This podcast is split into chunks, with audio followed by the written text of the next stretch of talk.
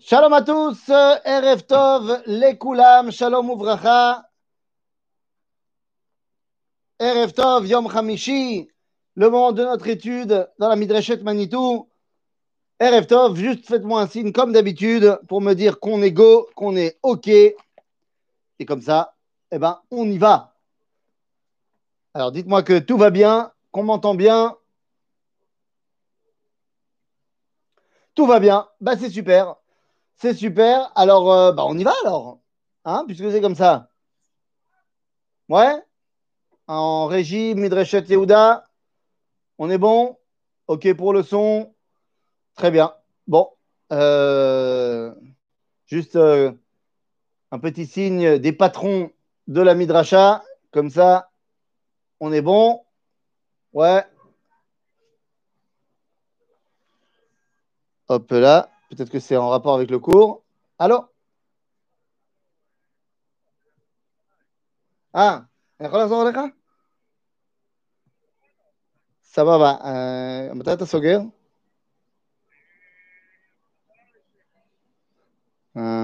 אז אני, אני אבוא מחר בבוקר, על הבוקר.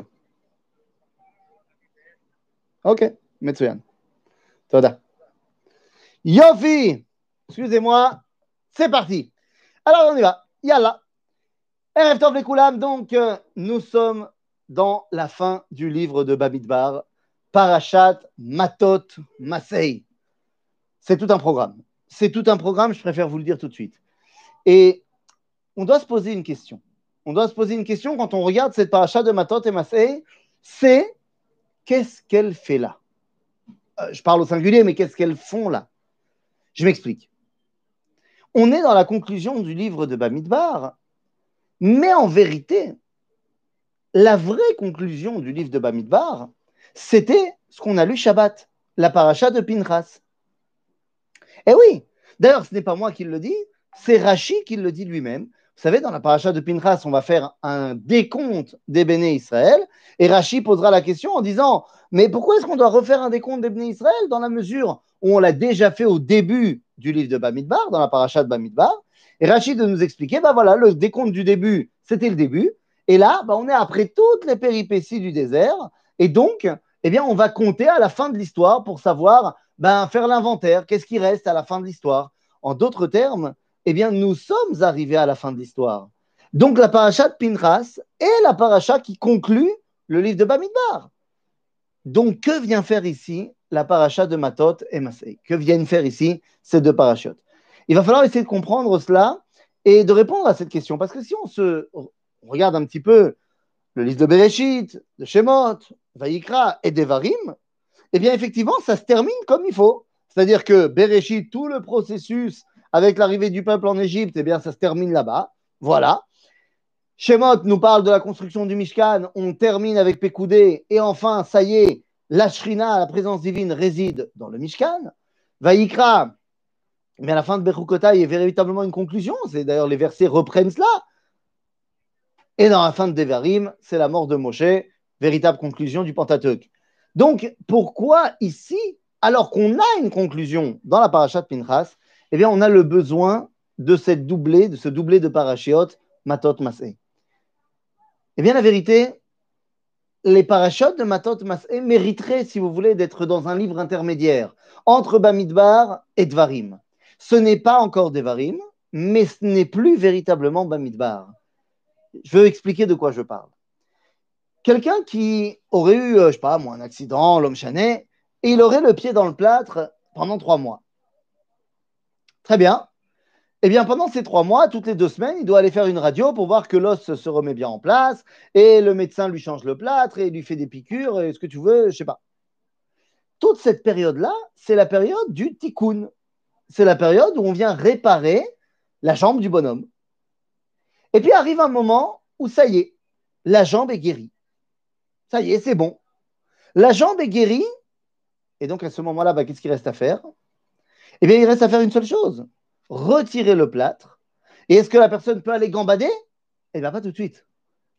Ah ben non Il y a maintenant une période de remise à niveau, de remise en forme, physiothérapie, appelez ça comme vous voulez. On va chez le kiné, quoi. Et plus le temps avec le plâtre était long, plus la, la, kiné doit être longue. Pourquoi est-ce qu'on a besoin de faire ça? Bah, Parce que la jambe, elle a été un peu atrophiée, machin, et donc il faut lui redonner de la force pour qu'elle puisse ensuite aller gambader. Eh bien, il en va de même dans notre paracha. Pinchas, on a dit, vient clore 38 voire 40 années de désert, d'exil particulier dans le désert. le livre de Devarim va être le livre de notre entrée en Israël. Il faut donc, eh bien, tout simplement une préparation à l'entrée en Israël. Eh oui, cette préparation, c'est ce qu'on appelle le sevrage du désert. C'est la paracha de Matot et de Massé. Leur rôle, et donc eh de nous remettre en forme pour pouvoir intégrer le livre de Dvarim. En d'autres termes, pendant toute la période de l'exil et dans le désert également, eh on était là à corriger tous les problèmes. Effectivement, on a vu ensemble dans le livre de Bamidbar, c'était problème sur problème sur problème. Et à chaque fois, il fallait corriger les choses. Maintenant, ça y est, tout est prêt. Mais il faut passer un peu d'huile et un peu de, de de lustrant sur, euh, sur le tout pour qu'on puisse commencer véritablement à bosser. Et c'est à ça que vient répondre notre, nos deux parachutes. Et donc, venez, on va rentrer maintenant dans le vif du sujet des parachutes pour comprendre de quoi il s'agit. La première chose à faire, quand on ouvre la paracha de Matot, on tombe sur Ilchot Nedarim. Ilchot Nedarim, chez voix, bizarre. Qu'est-ce que c'est que cette histoire? Là maintenant, on me raconte les halachot sur les Nedarim. Les Nedarim, les vœux en français. C'est bizarre. Non, pourquoi c'est bizarre? Bah, Parce que c'est quoi cette histoire de Nedarim? Je reprends le texte de la Torah directement. On me dit ici, donc dans le chapitre, euh, dans le chapitre Lamed, verset bête, on me dit Vaïdaber Moshe el Raché Amatot livne Israël les morts. Zé adavar asher tziva Hashem. איש כי ידור נדר לשם, או יישבע שבועה לאיסור איסר על נפשו, לא יחל דברו, ככל היוצא מפיו יעשה. De quoi parlons-nous Neder ou Shvoa. En d'autres termes, en français, ces vœux, c'est quoi Eh bien, c'est la capacité qu'a le peuple juif, toi et moi, chaque individu dans le peuple juif, à réinventer une nouvelle version du judaïsme ni plus ni moins. Mais je vais peut-être un petit peu vite en besogne, deux secondes. D'après le judaïsme, la parole a une importance fondamentale. La parole, a non seulement une importance fondamentale, mais j'irai même plus loin en disant qu'elle est créatrice. La Mishnah, dans le traité de Pirkei Avot, au chapitre 5, Mishnah 1, nous dit Be'asara ma'ammarot nivra olam. Le monde a été créé Be'asara Ma'amarot. En dix paroles, Dieu a créé le monde. En d'autres termes, évidemment que la parole est créatrice. Maintenant, à notre niveau, on le sait également. Alors, peut-être pas de créatrice du monde, mais quand vous dites une, belle pensée, enfin une belle parole à quelqu'un, vous lui créez la joie dans sa journée. Quand vous lui dites une crasse, eh bien, vous lui créez la déception, la tristesse dans sa journée. La parole est créatrice. D'ailleurs, vous savez, nos amis magiciens l'ont très bien compris, puisque dans le monde de la magie, eh bien, on nous dit, c'est quoi la formule magique de base? Abracadabra. Et allez voir la page Wikipédia de Abracadabra, ils vont vous dire que ça vient de l'hébreu, enfin de l'araméen. Abracadabra. C'est-à-dire, il a créé par la parole. Bara, Kedabra, Badibour. C'est de cela qu'on parle. La parole est créatrice. Donc, ici, on nous apprend à parler. Il nedarim. Quelles sont les dimensions dans lesquelles ta parole peut avoir une incidence? Et donc, on va te donner les lois du neder et du shvoa. La différence entre l'un et l'autre n'est pas très, enfin, très importante, mais c'est pas ce qui va nous intéresser ce soir. Est-ce l'un porte sur le euh, l'élément en question c'est ce qu'on appelle une shvoa, et le neder porte sur la personne qui fait le neder. Venez, on essaie de comprendre de quoi il s'agit. Je vous ai dit tout à l'heure que Nedarim, vois, c'est ce qui permet en fait de créer un nouveau judaïsme. Qu'est-ce que ça veut dire Créer un nouveau judaïsme? Ça paraît quand même euh, absurde. Eh bien, dans le judaïsme, il n'y a aucun statut particulier aux pommes. La pomme n'a pas de statut particulier. La pomme, c'est un fruit, c'est moutard, parvé. Il n'y a aucune obligation de manger une pomme. Ah, vous savez quoi? Non, je ne vais pas prendre la pomme parce que vous allez me dire qu'à Rosh Hashanah, il y a une obligation de manger de la pomme. Ah, nous, alors euh, prenons, euh, moi je ne sais pas, le litchi. Ah, tu sais quoi? Ils ne connaissaient pas le litchi à l'époque de la Torah, donc comme ça, c'est sûr qu'il n'y a pas d'obligation. Donc le litchi, eh bien, le litchi, je peux en manger, je peux ne pas en manger à Kol Mais si moi, quand je mange un litchi, ça me transporte dans des dimensions d'élévation spirituelle incroyables, que je prends la décision qu'Ani Noder, les rol litchi. Voilà, je prends sur moi le neder qu'une fois par jour, c'est pas vrai, hein, neder. Je prends sur moi le neder, disons, de manger un litchi une fois par jour. Bon, bah très bien. Qu'est-ce que ça veut dire maintenant? Et Ça veut dire que maintenant, pour moi, le litchi une fois par jour, c'est une mitzvah tassée. Et si un jour je ne mange pas de litchi, j'ai transgressé la Torah de la même façon que si j'avais pas fait le kiddush Shabbat. Ah bah oui. Ou alors l'inverse. J'ai mangé un litchi un jour et j'ai oublié d'enlever le noyau et je me suis étouffé. Et on est obligé de me faire euh, euh, la, procédure de Hamish et on m'a fait recracher le noyau. Mais moi, j'ai très, très, très peur. Résultat des courses, eh bien, traumatisé de l'événement, je décide de faire un éder de ne plus jamais manger de litchi. Et eh bien, à partir de ce moment-là, si jamais je mange un litchi, eh bien, ça aura tout simplement voulu dire que j'ai transgressé la Torah comme si j'avais mangé du cochon. Ni plus ni moins. Mais le Neder peut aller encore plus loin. Je peux même par mes Nedarim annuler une mitzvah tassée de la Torah. J'ai donné comme exemple, euh, dans, un autre cours que j'ai donné, le, le J'ai Metfiline dans un sac à dos. Et je suis en train de faire la course avec mon fils euh, dans un tioul. Et je glisse. Et mon sac est en train de tomber. Et il va dérouler toute la falaise. Et moi, je me précipite pour récupérer mon sac. Je ne veux pas que mes filines, tombent de la falaise. Seulement, en même temps que mon sac qui dégringole, il y a mon fils qui a glissé et qui est en train de dégringoler aussi. Seulement moi, j'ai préféré aller sauver les filines. Je les ai sauvés, hein. mais j'ai retrouvé mon fils en bas de la falaise, euh, pas dans le meilleur état possible. À ce moment-là, je me sens terriblement coupable d'avoir préféré mettre filines à mon fils et à Ninoder de ne plus jamais mettre les tefilines. À ce moment-là, j'ai plus le droit de mettre les tefilines. D'après la halakha. Jusqu'à ce que j'aille voir un rabbin qui va me faire Atarat Nedarim, ce que tu veux. En d'autres termes, les Nedarim, c'est la puissance de la parole qui me permettent de créer une réalité. Créer, donc j'ai dit, un commandement positif, créer un commandement négatif et même annuler un commandement positif déjà existant. Alors, dans la mesure où ce n'est que ma parole et pas celle de Dieu, eh bien, il est évident qu'elle est moins puissante que celle de Dieu. Et donc, je ne peux pas, avec ma parole, annuler un commandement négatif qui existe déjà. Ça, c'est pas possible. je ne peux pas dire, euh, moi, je suis fan, euh, je sais pas moi, euh, du meurtre. Donc, viens, je vais faire un éder de tuer quelqu'un une fois par jour. Non, pas possible. Oui, j'ai dit, il y, a une différence entre neder et chevois. Euh, sans rentrer dans le détail, c'est la différence qu'on appelle entre Hefza et Gavra. Est-ce que lorsque j'ai fait mon éder sur les litchis, c'est moi qui suis en éder C'est-à-dire que moi, je n'ai plus le droit de toucher un litchi? Ou est-ce que c'est le litchi qui est interdit? Dans le cas d'une chevoie, dans le cas d'une chevoie est annulé. J'ai pas compris. Je ne peux pas répondre à la question, je n'ai pas compris la question. Mais de manière générale, la différence entre Neder et Shvoa, hein, c'est est-ce que ça porte sur ma personne ou, pour, ou ça porte sur euh, euh, l'objet en question.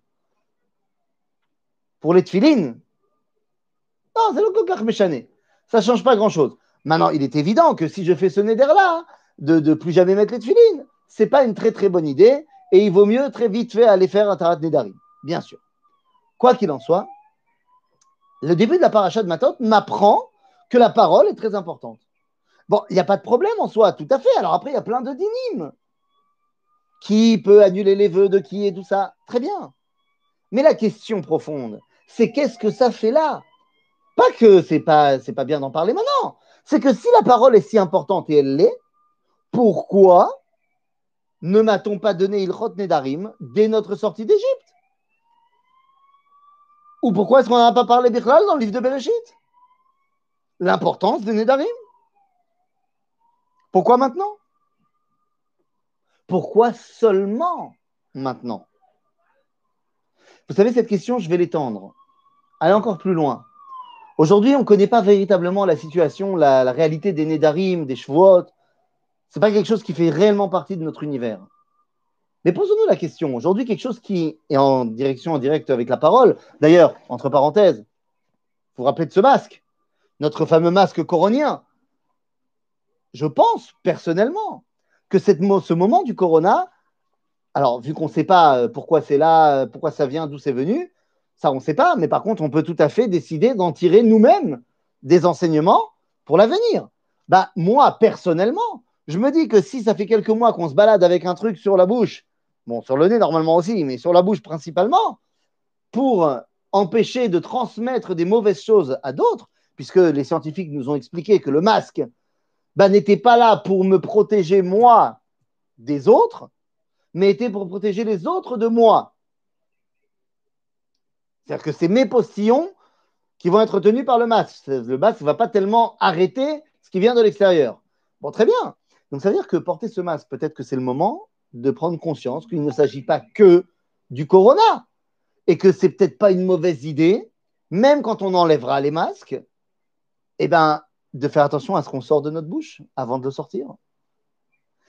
La, on va dire la réalité aujourd'hui de la parole, on le retrouve dans une halakha qu'on connaît très bien qui s'appelle le Lachonara. Et c'est terriblement important le Lachonara. Mais donc, la question retentit. Si c'est tellement important, et ça l'est, c'est beaucoup plus important, alors que les choses soient bien claires, c'est beaucoup plus important, halachiquement parlant, on ne fait pas d'échelle de, de mais quand même, c'est beaucoup plus important de ne pas dire de la shonara que de manger des, du cochon et des fruits de mer. Halachiquement parlant. Quand tu fais du lachonara, tu as parlé sur quelqu'un, tu as médit quelqu'un, mon ami, c'est pire que de manger un jambon beurre. Ah, faut le savoir. Et moi, je me souviens, pendant un de mes groupes, euh, il y a eu un, je vous raconte, hein, il y a eu un groupe que j'ai guidé en Pologne avec une école euh, dont je tairai le nom, euh, qui porte le nom d'un fils d'un grand philanthrope juif célèbre de Paris. Je crois que l'école est située dans le 19e arrondissement de Paris. Bon, c'est une école où, c'est un nom en particule. Euh, il y a un prénom qui s'appelle Lucien et, a un nom de famille Hirsch avec deux au milieu. Et donc on est parti en Pologne et tout ça, c'était très sympathique. Sympathique, la Pologne. Et un soir, il y a eu un terrible débat qui s'est enflammé. Je crois que c'était le deuxième soir. Parce qu'en fait, il y a eu le premier matin à l'hôtel. Et dans le premier matin à l'hôtel, eh ben, on donne aux participants, aux élèves, plein de produits qui sont évidemment cachers.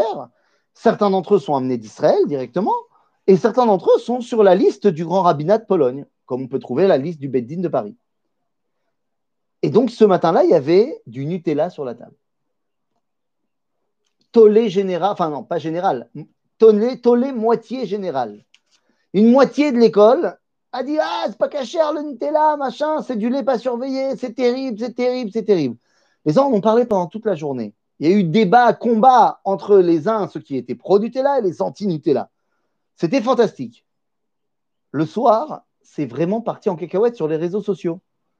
On est même arrivé à entendre, nous les guides, que euh, le, groupe qui envoie l'école en Pologne, l'agence euh, qui s'appelle la, la, israélite, l'expérience israélienne, fait manger pas cachère les enfants dans les voyages en Pologne. Absurde. Et moi, on m'a téléphoné. On m'a dit, mais attends, mais comment c'est possible, faites manger pas cachère les enfants Je dis, quel pas cachère? Et je leur ai montré le certificat, euh, comme quoi le Nutella en Pologne est sur la liste du grand rabbinat de Pologne, d'ailleurs dirigé et surveillé par le grand rabbin de Pologne, le Rav Shudrich. Mais enfin, bon, c'est pas ça le problème. Un des autres guides qui était avec nous à ce moment-là a pris la parole et a dit Vous savez, vous pouvez vous battre autant que vous voulez sur le Nutella, mais moi, j'ai fait quelques années d'yeshiva, une dizaine, et moi j'ai toujours appris qu'avant de vérifier et de faire très attention à ce qu'on mettait dans nos bouches, il fallait d'abord faire attention à ce qu'on en sortait de nos bouches. Et c'est une véritable leçon. Parce que, évidemment, que ce qui sort de notre bouche, c'est fondamental, puisque la parole est créatrice. Donc, il rote la shonara, c'est fondamental. C'est d'ailleurs ce qu'écrit le Rav Israël Meir Cohen, le Chafetz Chaim de Radin. Il rote Chafetz Chaim, Shmirat. Mais mon problème, c'est pas pourquoi le Chafetz Chaim a écrit ça. Mon problème, il est comme pour Matot. J'ai pas de problème pourquoi c'est marqué maintenant. J'ai problème pourquoi c'est pas marqué avant. Pourquoi dans le Shulchan Aruch, on nous parle pratiquement pas une ligne et demie du Lachonara Pourquoi le Rambam, qui a écrit mille chapitres dans son Yad HaChazaka Mishneh Torah, pourquoi il ne parle pas de Ilchot Lachonara Pourquoi il a fallu attendre le 19e siècle pour que quelqu'un s'occupe de Lachonara Eh bien, en fait, c'est la même raison. Le roi Salomon, Shlomo Ameler, nous explique dans le livre de Michelet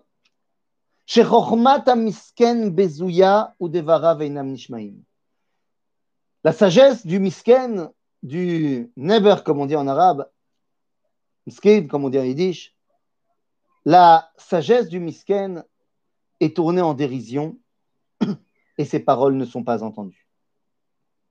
Vous vous rappellerez donc bien sûr, évidemment, les paroles du Sefer Kodesh le Petit Prince de Antoine de Saint-Exupéry Zal. Et oui, dans le deuxième chapitre, lorsqu'on nous raconte qu'un jour, un astronome turc a découvert l'astéroïde B35. Et donc, il a fait une démonstration de sa découverte à tout le parterre scientifique de son époque. Le problème, c'est que sa démonstration scientifique, qui était parfaite, il l'a faite en, habit traditionnel turc, en babouche, en talbouche et en djellabouche tous les scientifiques se sont moqués de lui. Un an plus tard, il refait sa même démonstration, mais cette fois habillé à l'européenne, en costume trois pièces, en monocle et en chapeau. À ce moment-là, l'assistance se lève, l'applaudit et dit que c'est une découverte extraordinaire. À leurs yeux, lorsqu'il était habillé en turc, il était misken. Donc, quel que soit ce qu'il avait à dire, personne ne l'écoutait. Eh bien, Rabotai, nous sommes dans le même cas au niveau de Stam la parole. Tant qu'on est en exil, notre parole est en exil également. Notre parole n'a pas véritablement d'incidence. On est de toute façon considéré comme des miskenim par tout le monde. Et donc, tant qu'on est en exil, ce n'est pas tellement important de réapprendre à parler. Mais lorsqu'on sort d'exil, qu'on va retrouver notre place parmi la communauté des nations, que notre parole va redevenir importante parce que nous ne serons plus miskenim, alors il faut réapprendre à parler. C'était donc vrai à l'époque de Parashat Matot, c'est d'autant plus vrai au XIXe siècle, lorsque Akadosh Baruch se prépare à faire sortir son peuple d'un exil bimillénaire, eh bien, il faut envoyer le Chafetz pour réapprendre au peuple juif à parler, car de nouveau, sa parole va retrouver toute son importance. La paracha de Matot s'ouvre donc sur les lois de la parole pour nous expliquer que maintenant, eh bien, notre parole va avoir une incidence. fait. D'ailleurs, entre parenthèses, pendant toute la période du Tanakh, il n'y a pas de la Shonara. Les gens font pas, ils font de la Vodazara, ils font sur Damim, hein, ils font pas de la Shonara. Les gens à l'époque, ils savaient, à l'époque du Tanakh, ils savaient à quel point la parole était importante. Comment ça? Ben, C'est très simple ils avaient la prophétie, donc ça veut dire qu'ils ils entendaient la parole de Dieu, ils comprenaient à quel point c'était important. Donc leur parole, c'était pas Stam. C'est pour ça qu'à l'époque, quand tu pars en vacances, euh, machin, hein, toi aujourd'hui, tu prends, tu fais, tu fermes à double tour, euh, tu mets une, alarme directement connectée au Shabbat, ce que tu veux. À l'époque, tu mettais un mot sur la porte avec une klala. Genre celui qui pénètre chez moi, je le maudis sur cette génération. Bah c'est bon, ça suffit, les gens ne rentrent pas. Parce que les gens savaient qu'une klala, comme une bracha, ça a une véritable valeur. C'est donc de cela qu'on parle, les amis. Fort de notre parole retrouvée, ça y est, eh bien, on pourrait avoir quand même un danger. Ce danger, ce serait quoi? Ce serait de dire, bah voilà, nous sommes des beaux parleurs. Sauf que combien de fois mes parents m'ont rappelé cette réalité que je suis, à mon avis, pas le seul enfant à avoir entendu ça? Le fameux yaka. Il n'y a qu'à faire ça. Il faudrait qu'on fasse ça. Enfin, on disait tout le temps yaka faucon. Il n'y a qu'à faire ça, faut qu'on fasse ça. c'est bien, tu donnes des directives, mais au boulot, fais. A-t-on besoin véritablement de la loi des Nédarim si la Torah écrit par ailleurs? L'oteler pour m'apprendre l'importance de la parole Eh bien oui, eh bien oui, parce que l'oteler c'est négatif. C'est-à-dire que lorsqu'on te dit ne va pas médire, c'est négatif. Est-ce que ça me dit à quel point dire des choses positives, c'est créer par ta parole, c'est aussi pour créer le bien. Les Nédarim sont sur le point positif. C'est-à-dire que on ne te dit pas seulement fais attention à ne pas dire des choses mauvaises, mais on te dit ta parole peut aussi avoir une dimension de création positive. Donc je disais, il n'y a qu'un faucon. Hein, retrouver notre puissance de parole, c'est bien, mais si on n'en est que à, nous résoudre à parler, parler, parler, parler, c'est pas moi qui l'ai écrit, un hein. parole, les paroles, les paroles, c'est pas moi. Hein. Il faut être également capable d'agir et c'est la suite de notre paracha. La suite de notre paracha nous met face à une réalité absolument terrible. La guerre contre Midian. Nous dit Akadosh Baruch dans le chapitre 31, Vaïdaber Hashem el Moshe le mort. Nekom nikmat bene Israël met Midianim. Achar teasef el amecha. Nekom en nikmat bene Israël. Et Midianim. Il faut faire la guerre contre les gens de Midian. Bon, les gens de Midian nous ont fait beaucoup de problèmes, particulièrement dans la paracha de Balak et Pinchas, on le sait. Et donc, il est temps de leur faire la guerre. Mais attention, c'est pas une guerre. Euh, il n'y a aucune guerre qui est jolie-jolie, c'est certain. Mais ça n'a rien à voir. Ça n'a rien à voir. De la même façon que les guerres d'aujourd'hui, aussi difficiles soient-elles, n'ont rien à voir dans leur barbarie aux guerres napoléoniennes. Les guerres napoléoniennes n'ont rien à voir, mais rien du tout, avec les guerres de l'époque du Tanakh. C'est d'une violence. Aïe, aïe, aïe. Ah, la Convention de Genève, je peux t'assurer qu'ils ne connaissaient pas à l'époque. Hein. La guerre contre les Midianim, elle est terrible. Massacre, hommes, femmes, enfants. Et on voit même après qu'on ait fait des prisonniers, Moshe ne dit pas du tout. On ne garde pas de prisonniers midianites, à part les femmes qui n'ont pas connu d'hommes et qui vont pouvoir se convertir et se marier avec vous. Vous allez donc sortir ce qu'il y a à sortir de bien de Midian. Mais tout le reste, même dans le camp des prisonniers, on tue tout le monde. Et puis il n'y a pas que la guerre de Midian, hein, la guerre d'Amalek, la guerre contre les Cananéens. Ce sont des guerres terribles. Aucune rachamim, aucune miséricorde. Et la question, c'est comment ça se fait que la Torah nous a demandé d'être aussi violents? Cette question était la question posée par le Rav Moshe Dr Zaidel au Rav Kook. Le Rav avait beaucoup d'entretiens avec beaucoup de personnes, et on peut retrouver la majorité de ses correspondances dans le livre Igrot Reia. Et il y avait un homme qui s'appelait Moshe Zaidel, qui était un élève de la yeshiva Telz, et qui, quand il avait des questions de Emouna, eh bien, il les posait au Rav Et le Rav l'appelait toujours le Rav Moshe Dr Zaidel. Il mettait Rav devant euh, le nom en hébreu et le, titre. Je crois qu'il était docteur en littérature ou un truc comme ça et le titre devant euh, le nom en de famille non juif. Donc il appelait le Rav Moshe Dr Zaydel. Euh, est-ce que Myriam n'a-t-elle pas fait du Lachon Hara?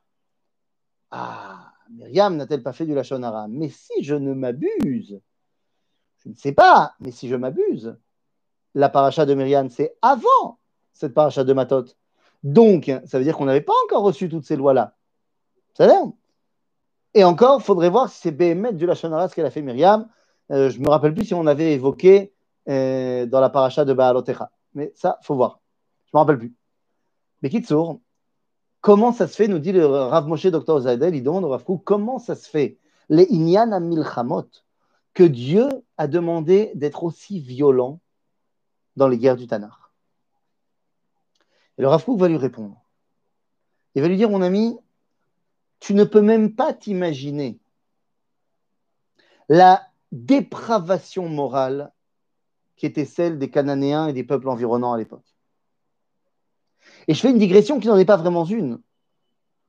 Il y a à peu près 120 ans, deux personnages, deux géants de la Torah, se baladent ensemble à côté de ce qui est aujourd'hui la cinémathèque à Jérusalem. Il s'agit du Rav Kook et du Rav Yosef Chaim Sonnenfeld. Alors, Rav Kook, on connaît, le Rav Sonnenfeld est celui qui va devenir le père du mouvement antisioniste. À l'époque, ils sont donc évidemment pas d'accord sur euh, pas grand, ils sont d'accord sur rien, mais ils sont tout le temps ensemble, ils se respectent l'un l'autre, pas de problème. Ce sont les deux grandes autorités religieuses de la terre d'Israël. Et ils se baladent là-bas. Ils voient quoi? Eh bien, ils voient les Chalutzim qui habitent à Mishkenot Shananim, Yamin Moshe.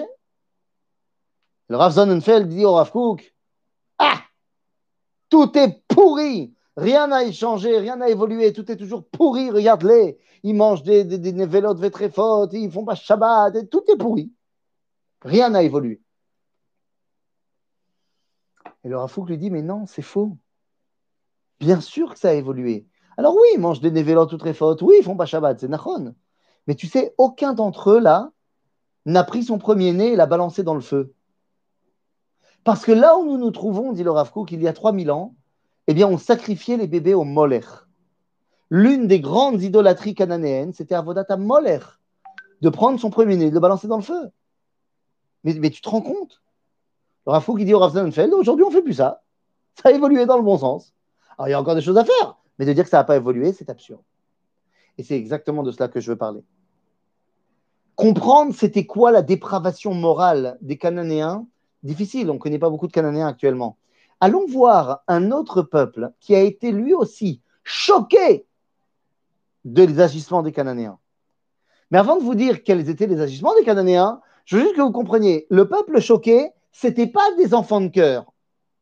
Le peuple choqué en question, je vous parle des Romains, l'Empire romain. Les mecs qui ont quand même inventé les jeux du cirque, que leur kiff ultime, c'était de voir des gladiateurs s'entretuer ou tuer des esclaves, de voir des esclaves se faire déchiqueter vivants par des animaux sauvages. Et ça, c'était le kiff des gens. Donc, t'imagines que cette société-là, je la place pas très très haut dans euh, l'échelle de la morale. Eh bien, ces Romains-là, lorsqu'ils vont faire le siège de Carthage, car oui, Carthage, c'est les derniers Cananéens les Carthaginois, demandez aux historiens, vous diront que ce sont des Phéniciens. D'après la Torah, nous savons qu'un des sept peuples cananéens, le Girgashi, eh a décidé de ne pas se faire la guerre avec Yahushua et a fui. Il est parti, et nous dit Rachid qu'il est arrivé ben, Africa, Tunis. Et là-bas, ils ont créé l'empire de Carthage. Les mêmes pratiques, les mêmes divinités, les mêmes mamaches.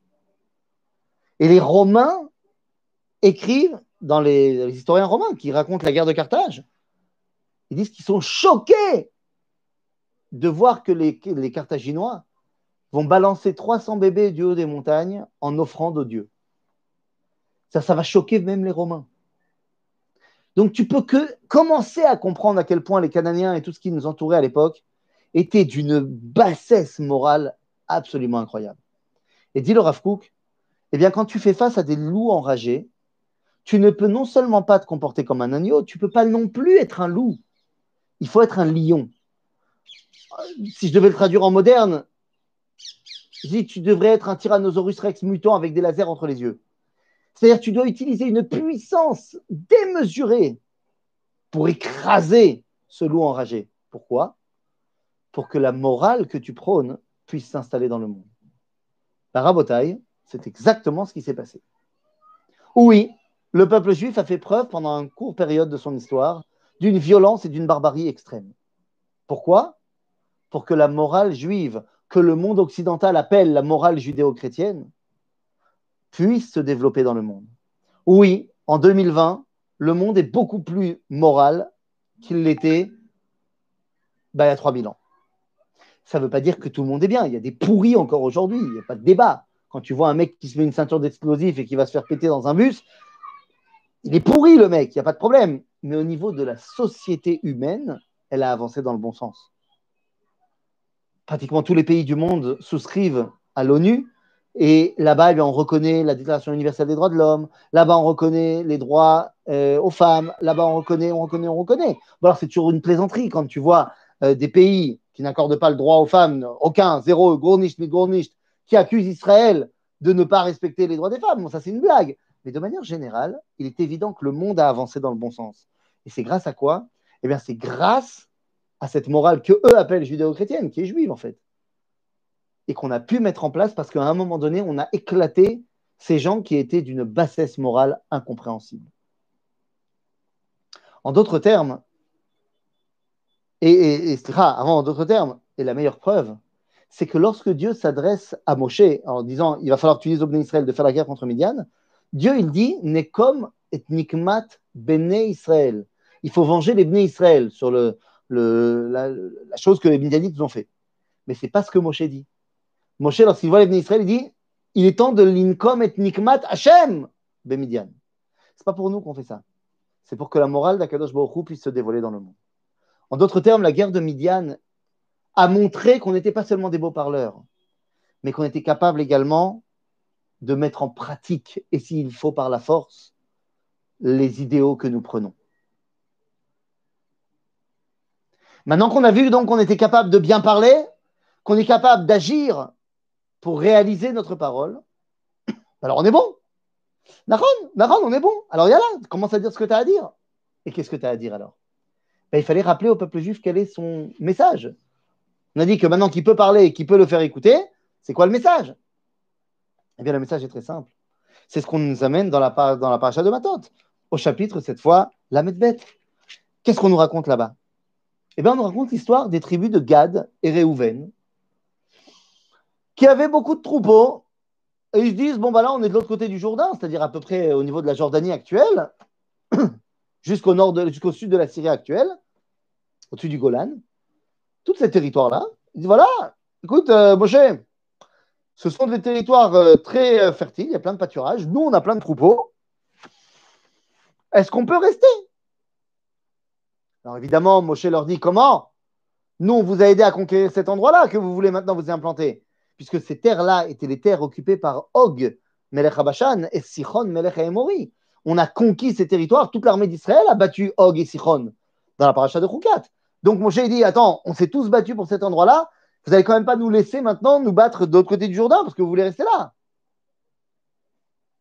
Les Bnegad et Reuven, ils disent Fair enough, il n'y a pas de problème, nous on vient se battre avec vous, aucun problème.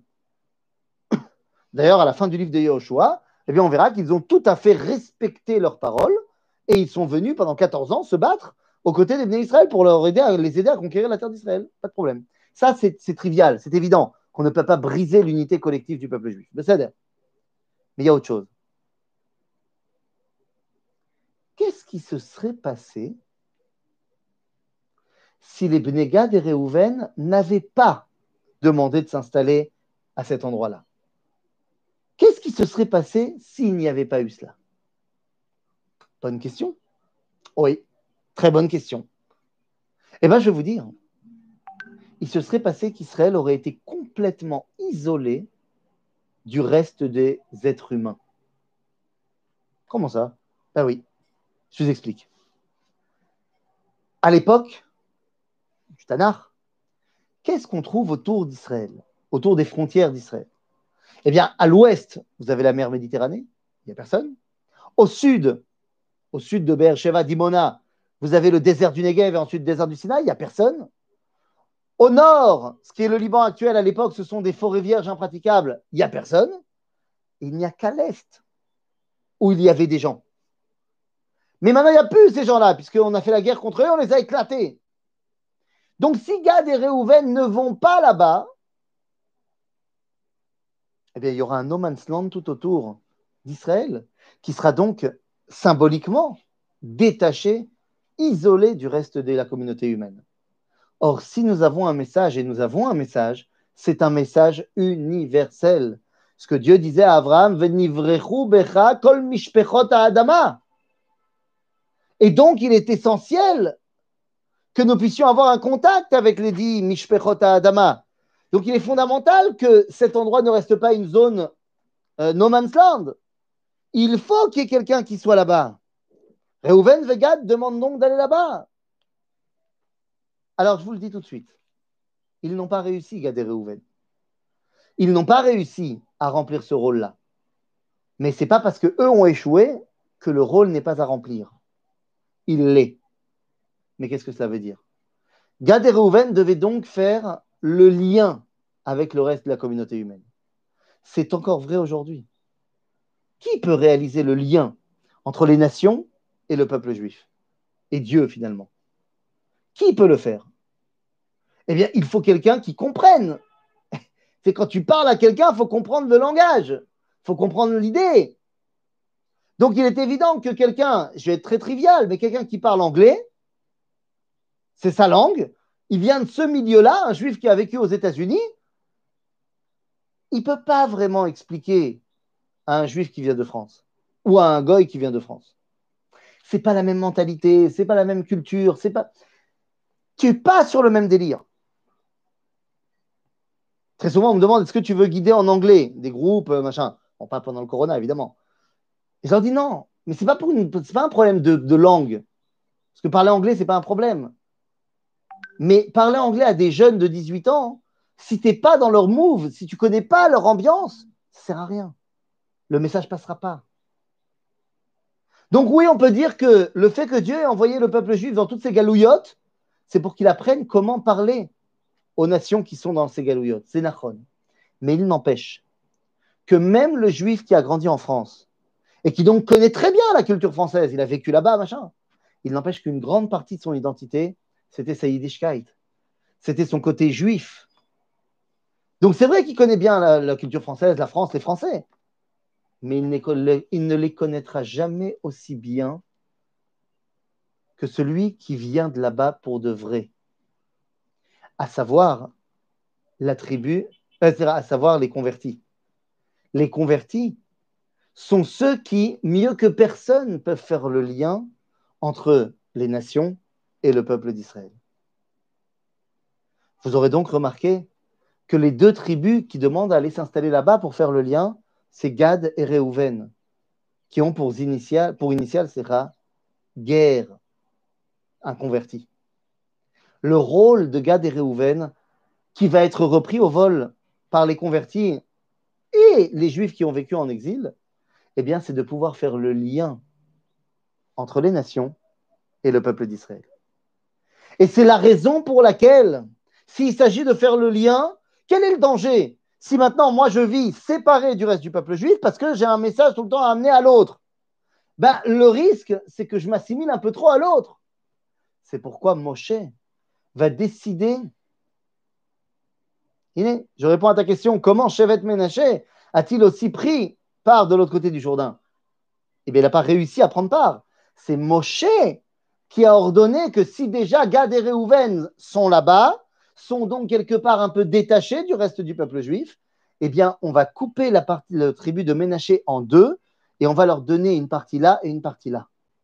Ménaché, son rôle au sein du peuple d'Israël, Ménaché, ça veut dire oublier. Mais la tribu de Ménaché sera responsable qu'on n'oublie pas que les deux parties l'un de du côté est du Jourdain et de l'autre côté ouest du Jourdain, ne forment qu'une seule entité. Et c'est pour ça que Ménaché seront d'un côté du Jourdain et de l'autre côté du Jourdain, pour faire ce lien, pour comprendre que les tribus de Réhouven et Gad ne sont pas détachées du peuple d'Israël. Alors voilà, la paracha de Matot nous a expliqué que nous avions une parole, que cette parole, ça y est, n'était plus misken et que nous avions maintenant eh bien, la capacité concrète, physique, de faire entendre notre voix et notre voix, c'est un message universel de retour à Dieu pour l'humanité. On est bon. On peut s'arrêter là, donc Eh bien non. Parce qu'il y a un danger terrible. Si j'ai compris que mon message, c'était l'universalisme, peut-être que je vais me dire que l'idée pour le réussir à le faire passer, c'est d'aller là-bas. D'aller chez Monsieur Goy. C'est pour ça que la paracha de Masé arrive et va conclure véritablement toute cette histoire. Et le livre de Baron au passage. La paracha de Masé nous raconte quoi? Eh bien, c'est un, récapitulatif de toutes les étapes du peuple juif qui nous ont amenés à là où nous sommes, depuis la sortie d'Égypte jusqu'ici. Très bien. Le compte-rendu va être vite réglé. 42 stations. 42 stations qu'on voit dans la paracha de Massé, au chapitre 33. 42 stations que Chachmé à Kabbalah Et Manitou nous avait expliqué que ces 42 stations, en vérité, retracent l'histoire humaine, depuis Adam Arishon jusqu'à Moshe Rabben. Mais sans rentrer là-dedans, 42 stations sont mentionnées dans la Torah en 49 versets. Je ne suis pas en train de faire des guématriotes et un cours de maths. Je dirais simplement que 49, pour nous, quand il s'agit d'étapes, bah, ça sonne connu. Ça sonne les 49, les 49 jours du Homer, où on sait que chaque jour est une nouvelle élévation spirituelle dans les 49e dans les 49 sphirotes, pour arriver aux 50, au top. Eh bien, effectivement, dans notre paracha de Masei, eh bien, au chapitre 33, au verset numéro 3, commence l'inventaire, l'énumération des 42 Massaot pendant 49 versets. Du chapitre, du chapitre 33, verset Gimel, jusqu'au chapitre 33, verset Nunbet. 49 versets pour nous élever dans les 49e degrés de spiritualité et de pureté. Fort de cette élévation, nous pouvons enfin arriver au point d'arriver, à la 50e, au 50e degré, au verset 53. Et ce verset, ben, il était temps qu'il arrive. Parce qu'enfin, ce verset va être très clair. Pour réaliser notre rêve et notre projet, nous devons avoir une base opérative. Cette base opérative, c'est Eretz Israël. Le chapitre 33, verset 53 nous dit tout simplement, je lis le verset, Ve'orashtem et haaretz ve'ishavtem ba, kilachem natati et haaretz la. Et vous conquérerez la terre d'Israël et vous en prendrez possession, car c'est à vous que j'ai donné la terre d'Israël. Il y a donc ici, c'est terminé, plus de débat, une mitzvah d'habiter et de conquérir la terre d'Israël c'est une mitzvah rabotai. Oh, le Sifri va aller plus loin en disant même que c'est une mitzvah qui vaut comme quatre, il y a quatre mitzvot comme ça, qui valent les 612 autres. C'est pas de la petite mitzvah. Eh oui. Et là, je vois tout de suite des gens qui disent euh, Non, non, non, non, non, comment tu dis que c'est une mitzvah? C'est faux, ce n'est pas une mitzvah. D'ailleurs, la preuve, c'est que le Rambam, Maïmonide, a fait un décompte des 613 mitzvot. Et dans son décompte, eh bien, il n'a pas compté la mitzvah d'habiter en Eretz Israël. Intéressant. Venir au nom du Rambam, pourquoi pas? Pourquoi pas? Mais à ce moment-là, il faut lire tout le Rambam. Parce que le Rambam n'a pas écrit que le Sefer Mitzvot. Dans le livre de Mishneh Torah, Ilchot Melachim, eh bien là-bas, chapitre 5, le Rambam nous dit noir sur blanc qu'il y a une mitzvah d'habitants en Israël. Il ne l'a pas compté dans les 613. Et il explique également pourquoi. Dans la lettre envoyée aux Juifs du Yémen, Igeret Teman, dans laquelle il dit qu'il n'y a pas de mitzvot qui, sont des choses, évidentes pour la survie. Il n'y a pas de mitzvah dans la Torah de respirer, il n'y a pas de mitzvah de manger. Il y a une mitzvah de situer rassasié, de faire la bracha. Il n'y a pas de mitzvah de manger. Parce que c'est évident. De la même façon, il n'y a pas de mitzvah d'habitants en Israël. C'est évident qu'un juif, il habite en Israël. Euh, dans le même cas, le Rambam dira il n'y a pas de mitzvah de faire tes chouba, parce que si tu as fait une erreur, tu t'es éloigné de Dieu, bah, tu veux revenir, c'est évident. Donc voilà la raison pour laquelle le Rambam n'a pas compté cela comme une mitzvah. Mais je vous rassure, le Ramban, Nachmanide, lui, dans son commentaire sur le livre des mitzvot du Rambam, va compter cette mitzvah comme étant une mitzvah dans la mitzvah d'Alet, mitzvah numéro 4. Il dit que c'est une mitzvah et que le Rambam ne l'a pas bien compté, il aurait dû la compter dedans, bam, mitzvah. Donc, si c'est une mitzvah, il faut le faire. Qu'est-ce que ça veut dire par là, il faut le faire? Il y a des juifs qui ne se revendiquent pas de la Torah. Bon, on en connaît tous. Des gens qui ne respectent pas la Torah, c'est volontaire, ils ne veulent pas faire la Torah. Donc ces gens-là, de la même façon qu'ils n'habitent pas en Israël, tu ne vas pas leur dire c'est une mitzvah d'habiter en Israël. Ils s'en fichent, ils ne font pas les mitzvot. De la même façon qu'ils habitent à Paris, ils mangent des fruits de mer. C'est là. Fair enough, j'ai envie de te dire, il est cohérent le mec. Il y a des gens qui rêveraient de faire les mitzvot, mais qui ne peuvent pas. Je sais pas, moi, quelqu'un, il est euh, en plein milieu du désert, euh, il n'y a rien à manger à part euh, un dromadaire qui passait par là. Oh, bah, tu manges du dromadaire, c'est assourd. tu aimerais bien manger cachère, avalen malasot. Tu rêverais, avalen malasot. Il y a une, une tfila extraordinaire. Tfila extraordinaire qui a été rédigée en 1944 dans le camp de Bergen-Belsen. Tfila qui est la tfila avant de manger du chametz à Pessah. Dans la tfila, on nous dit Avinu Shebashamaim, Galoui lefanecha, retzoncha, matza. Tu sais très bien que ma volonté, c'est de faire ta volonté, de manger de la matzah et de ne pas manger de chametz. Avant à cause de l'exil qui est trop long et de la souffrance qui est la nôtre, nous nous apprêtons à réaliser ton commandement qui est de dire Vachai Baem, que tu nous as donné la Torah pour qu'on en vive et pas pour qu'on en meure. Et donc, eh bien, nous sommes en état de sakanat nefashot, de, entre la vie et la mort. Et donc, bien que ce soit Pessah, eh bien, inenu muchanu muzuman lekayem mitzvah taseh vechai baem en mangeant du chametz.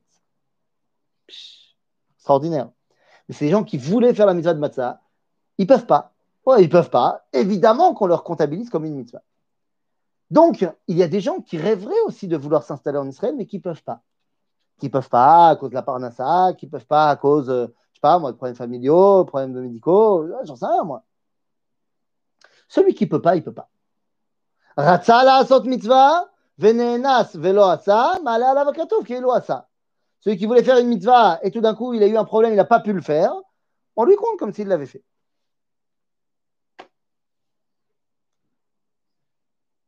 Donc il est évident que tous les juifs du monde qui n'habitent pas en Israël, c'est soit parce qu'ils ne sont pas du tout, euh, enfin, ils ne se revendiquent pas du tout de la Torah et des mitzvot, soit parce qu'ils sont dans l'incapacité physique de monter en Israël. C'est-à-dire qu'il n'existe pas de juifs qui se revendiquent religieux, c'est-à-dire qui se revendiquent qui accepte la volonté d'Akadosh Baruch et qui n'habite pas en Israël alors qu'il pourrait l'habiter. Ça n'existe pas. Ça n'existe donc pas, j'imagine, un juif qui habite en Chutz religieux et volontairement en Chutz Ça n'existe pas. Ça ne peut pas exister. Ben non, ça ne peut pas exister de la même façon que tu trouverais ça quand même bizarre d'avoir un rabbin, je sais pas moi, qui prône des cours de Torah mais qui te dit, moi, moi, Shabbat, ça me saoule, je prends la voiture parce que ça me saoule. Non, mais tout le reste, je, fais très bien. Hein. Ou alors, tu as un monsieur qui te dit, mais moi, là, je suis fan de Dieu. Hein. Moi, la Torah, c'est mon dada. Hein. mais juste, j'adore les jambons beurre. Ah, c'est un goût extraordinaire. Donc, je ne mange pas cachère. Mais tout le reste, je fais. Mais, rentre chez toi, mon ami. Euh, non, tu n'es pas crédible. Alors, comment ça se fait qu'on peut accorder du crédit à des gens qui volontairement rejettent la mitzvah d'habiter en Eretz Israël. Je parle évidemment, encore une fois, hein, de ceux qui ne peuvent, qui peuvent et qui ne veulent pas. Celui qui ne peut pas, euh, il est Besséder Gamour. Il est à 100% au top. Enfin, on espère qu'un jour il pourra, mais on ne peut rien lui reprocher. Et vous comprenez que quelqu'un qui n'habite pas en Israël par choix. Alors vous allez me dire non, parce qu'il y a un rabbin au XIIe siècle, qui s'appelle Rabbi Moshe Dileon, qui a contredit le Ramban et qui a dit non, ce n'est pas une mitzvah d'habiter en Israël. Ce n'est pas une mitzvah, c'était une mitzvah jusqu'à l'époque de la destruction du premier Beth depuis ce n'est plus une mitzvah jusqu'au Mashiach. Ah, d'où t'as sorti ça? Pas mal. En fait, quand tu vois l'argument de Rabbi Moshe Dileon, tu vois qu'il cite le Sifri, le seul problème c'est qu'il le cite en le coupant, en coupant des parties, et le Ramban ramène le Sifri en entier. Mais ce n'est pas seulement ça. Tous les rabbinim qui viennent après eux, du XIIIe siècle et qui suit, alors je ne vais peut-être pas dire tous parce qu'on va toujours me trouver quelqu'un, 98% des décisionnaires de la halakha, de la fin des Rishonim et des, des Acharonim, ont tous été possèques comme le Ramban et pas comme le Megillat Esther. Il y a donc bel et bien une mitzvah, encore aujourd'hui, particulièrement aujourd'hui, d'habiter en Eretz Israël. Pourquoi? Parce que c'est d'ici que tu vas pouvoir véritablement être toi-même et pouvoir transmettre un message à toute l'humanité.